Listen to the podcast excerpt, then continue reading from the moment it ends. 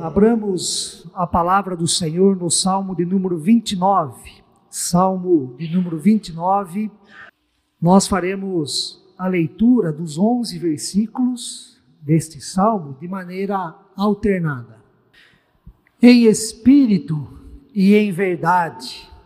Este é o tema da série de mensagens deste mês e se trata de uma expressão que nos remete não a uma adoração qualquer, mas à verdadeira adoração a Deus. Essa expressão foi utilizada por Jesus no diálogo com a mulher samaritana, conforme o Evangelho de João no capítulo 4. Neste diálogo, Jesus destacou que Deus está à procura de verdadeiros adoradores, adoradores que o adorem em espírito e em verdade. Duas características são importantes nesta expressão em espírito e em verdade. A primeira diz respeito tanto à individualidade como à coletividade, ou seja, a adoração a Deus acontece na vida de cada um de nós, na vida particular, por meio do que somos e de tudo aquilo que fazemos. Alvo, objeto, perspectiva da nossa adoração no âmbito da individualidade. Mas a adoração acontece também de forma coletiva na reunião, no ajuntamento, no encontro com outras pessoas que compartilham deste mesmo propósito: adorar e glorificar a Deus. Nesse sentido coletivo, a adoração acontece, a adoração se dá por meio do culto. O culto é sinônimo de adoração e tudo que acontece no culto estabelece a nossa adoração a Deus. As orações que aqui fazemos, a confissão de pecados, os hinos e cânticos que são entoados, a contribuição que fazemos para a casa do Senhor, a leitura e a pregação da palavra, os sacramentos, seja a ceia ou então o batismo, tudo, tudo deve ser feito de forma livre, com ordem e decência, como nos ensina a palavra, com um sentimento de alegria e gratidão para a glória do nosso Deus. A segunda característica da expressão em espírito e em verdade, no ensino de Jesus, aquela mulher samaritana, é que esta expressão contém o fundamento e, ao mesmo tempo, a essência de todo o Antigo Testamento em relação à adoração que Deus se agrada.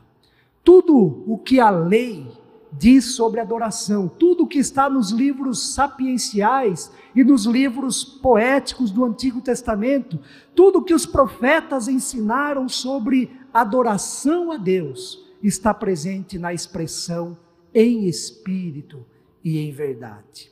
Trata-se da adoração sincera, da adoração que é feita com o coração, trata da adoração verdadeira, espontânea, da adoração que nós prestamos a Deus com a nossa vida. Trata-se da adoração que dá frutos, frutos dignos da obra do Senhor em nosso viver. Não é a adoração feita por obrigação, não é a adoração feita por aparência, cumprida de forma mecânica. Adoração não é cumprimento de regras mas é vida, vida e relacionamento com Deus, vida e comunhão com Deus, vida e oferta a Deus de tudo o que somos, de tudo o que temos e de tudo o que fazemos. Por falarmos em Antigo Testamento, Salmos é o livro por excelência quando o assunto é adoração a Deus. Os 150 salmos presentes na Bíblia que nós utilizamos são orações, são canções entoadas na perspectiva da adoração a Deus. Neles encontramos as duas características que destacamos na expressão em espírito e em verdade. Os salmos se referem à adoração individual, à nossa adoração. Os salmos também se referem à adoração coletiva, adoração que o povo de Deus presta a Ele, e os salmos também nos apresentam a essência da adoração na vida de todos nós. O salmo de número 29, que nós lemos há pouco, é um bom exemplo nesse sentido. É um salmo de Davi, um hino de louvor que celebra a glória e o poder de Deus. É um salmo que foi composto tendo como referência a tempestade, tendo como referência as muitas águas. Isto significa, ou melhor, fica claro no terceiro versículo deste salmo: Ouve-se a voz do Senhor sobre as águas, troveja o Deus da glória, o Senhor está sobre as muitas águas. E o décimo versículo do Salmo 29 também enfatiza: o Senhor preside aos dilúvios, como rei, o Senhor presidirá para sempre. O Salmo 29 nos dá a mensagem de que Deus está acima, de que Deus é vitorioso, que ele vence as tempestades, vence as inundações que ocorrem na sua criação, ou então na história da humanidade. Deus está acima dessas tempestades, Deus vence as tempestades também que porventura aparecem na vida de todos nós, e porque Deus é vitorioso, porque Ele é poderoso, porque Ele é glorioso, deve então ser adorado por todos nós. Mas, para a boa compreensão, a compreensão mais profunda do Salmo 29, devemos dividi-los, dividi-lo em três momentos. No primeiro momento, Davi, autor deste salmo, nos chama, nos convida à adoração a Deus, sendo enfático na afirmação tributai, tributai ao Senhor. Tributar significa dar, significa homenagear, significa enaltecer, engrandecer. Tributar significa reconhecer a grandiosidade daquele que merece o tributo e ao mesmo tempo agir em conformidade a este reconhecimento. Na prática, a melhor forma de darmos a Deus este tributo é por meio do culto, do culto comunitário. É um convite para o povo de Deus, é um convite para homens e mulheres que foram chamados por Deus, convocados por Deus para participarem da sua assembleia. É, é no culto, é no culto que nós tributamos a Deus glória, glória e força. É assim que Davi inicia o seu salmo, fazendo esse convite para todos nós: tributai ao Senhor filhos e filhas de Deus, tributai ao Senhor glória e força, tributai ao Senhor a glória devida ao seu nome, adorai o Senhor na beleza da santidade. Deus é santo e merece o nosso louvor. Deus é poderoso, Deus é glorioso, Deus vence as tempestades que aparecem na sua criação em nossa vida. Por isso deve ser adorado. O segundo momento do Salmo 29, após esse convite, é marcado pela ênfase na afirmação a voz do Senhor. A voz do Senhor nesse salmo é como o trovão. A voz do Senhor mostra a força de Deus, o poder de Deus, a soberania de Deus. Nos versículos 3 ao 9, encontramos a tríplice afirmação de forma duplicada e uma afirmação a mais, totalizando sete vezes a expressão a voz do Senhor. Os estudiosos da língua hebraica fala, falam que o significado de palavras repetidas, principalmente pela tríplice repetição, é uma maneira, é um recurso de dar a máxima ênfase, máxima ênfase naquilo que é ensinado ou compartilhado. Na perspectiva da tempestade, a voz do Senhor equivale ao trovão, como percebemos muito bem no Salmo de número 18, versículo 13, que diz assim: Trovejou então o Senhor nos céus, o Altíssimo levantou a voz e houve granizo e brasas de fogo. Sendo assim, o Salmo 29, este pequeno hino de louvor a Deus, tem como ênfase máxima, pela tríplice é, repetição e mais uma afirmação, a ênfase máxima no poder da voz do Senhor sobre a tempestade, o poder da palavra de Deus em toda a sua criação. Vejamos rapidamente as sete vezes em que a voz do Senhor aparece no Salmo 29. Em primeiro lugar, ouve-se a voz do Senhor sobre as águas, troveja o Deus da glória, o Senhor está sobre as muitas águas. Segundo lugar, a voz do Senhor é poderosa. Terceira, a voz do Senhor é cheia de majestade. Quarta, a voz do Senhor quebra os cedros do Líbano. O cedro do Líbano é uma madeira muito resistente. Era usado no Oriente Médio na construção de navios, templos e palácios, em virtude da sua resistência e força. Davi nos ensina que a voz do Senhor é capaz de quebrar os cedros do Líbano. Em quinto lugar, a voz do Senhor despede chamas de fogo. Sexto, a voz do Senhor faz tremer o deserto de Cádiz. Sétimo, a voz do Senhor faz dar cria às corças e desnuda os bosques. A voz do Senhor está em todo lugar.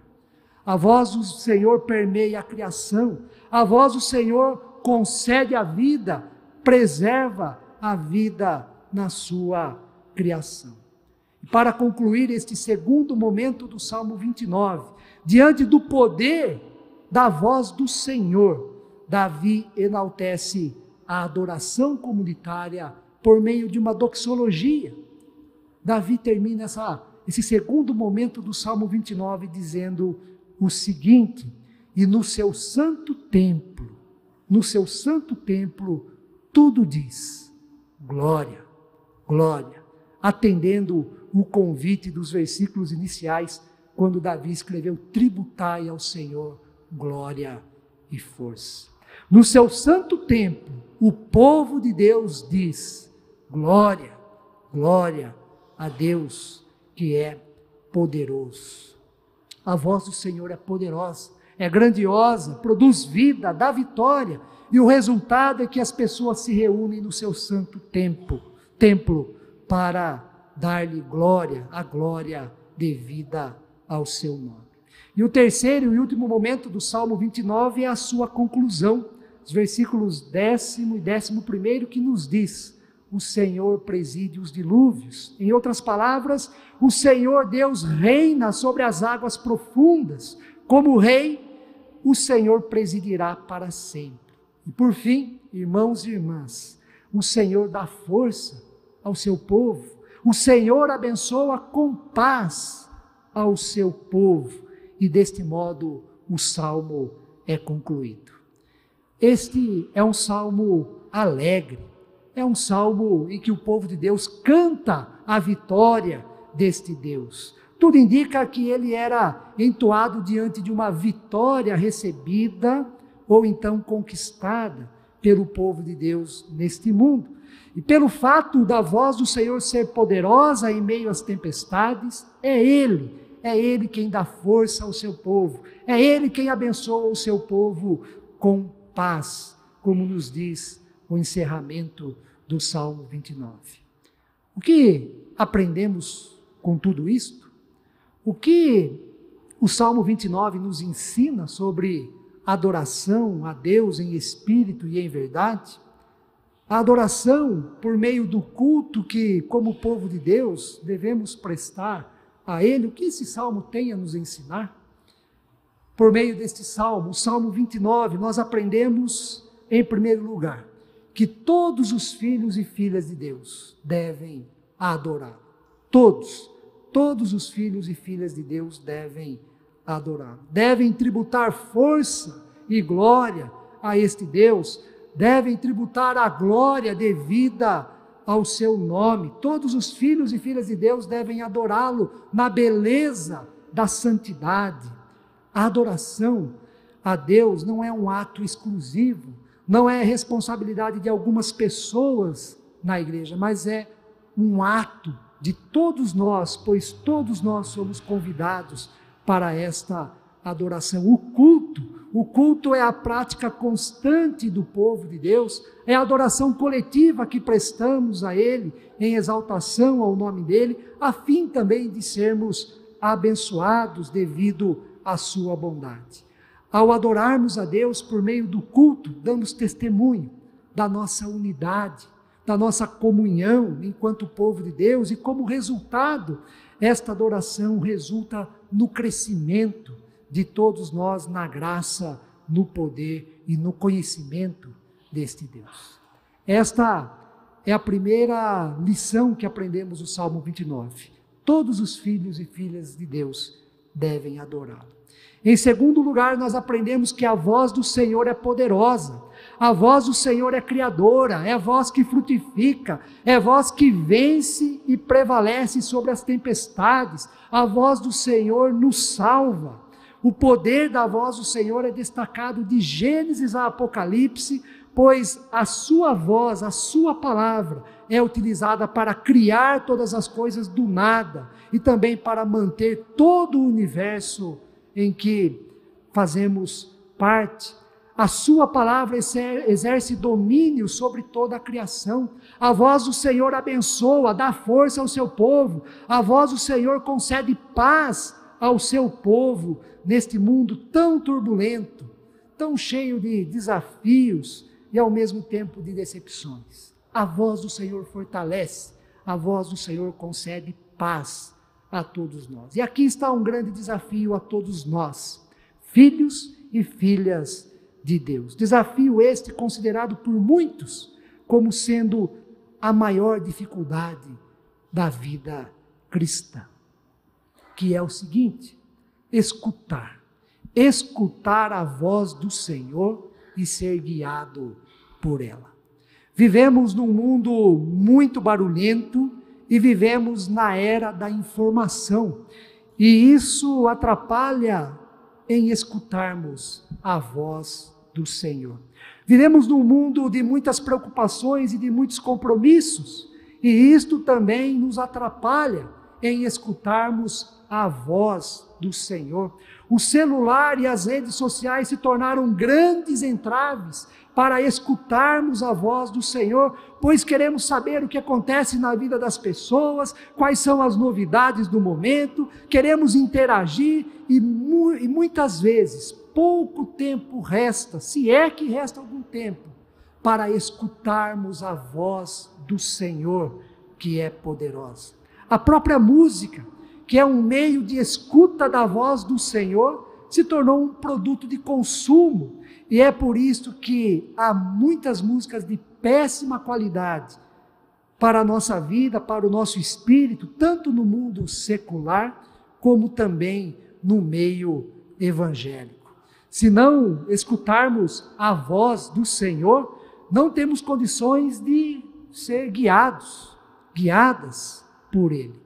Para escutarmos a voz do Senhor, temos que silenciar silenciar tantos barulhos à nossa volta, tantos barulhos presentes em nossa mente. Para escutarmos a voz do Senhor, é preciso sabedoria, é preciso discernimento, é preciso desacelerar, é preciso muitas vezes o silêncio. Deus fala no silêncio. Não é à toa que Jesus ao ensinar no seu Sermão do Monte sobre a prática da oração, pediu para que fôssemos até o nosso quarto e trancada a porta, a sós, em silêncio, sem os barulhos que desviam a nossa atenção para a voz do Senhor, fossem então evitados. E no silêncio do quarto, a sós com Deus.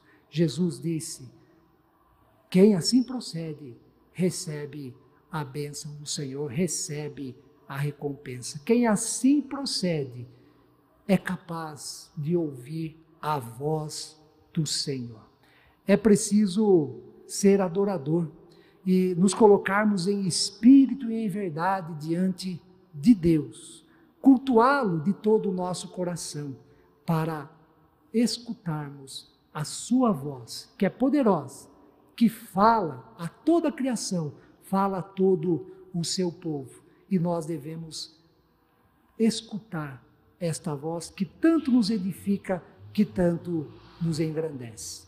Para concluir, façamos o compromisso de adorar e cultuar a Deus em espírito e em verdade, para que desse modo possamos escutar a voz do Senhor, portadora de vida, de força, de paz e de vitórias para com o seu povo.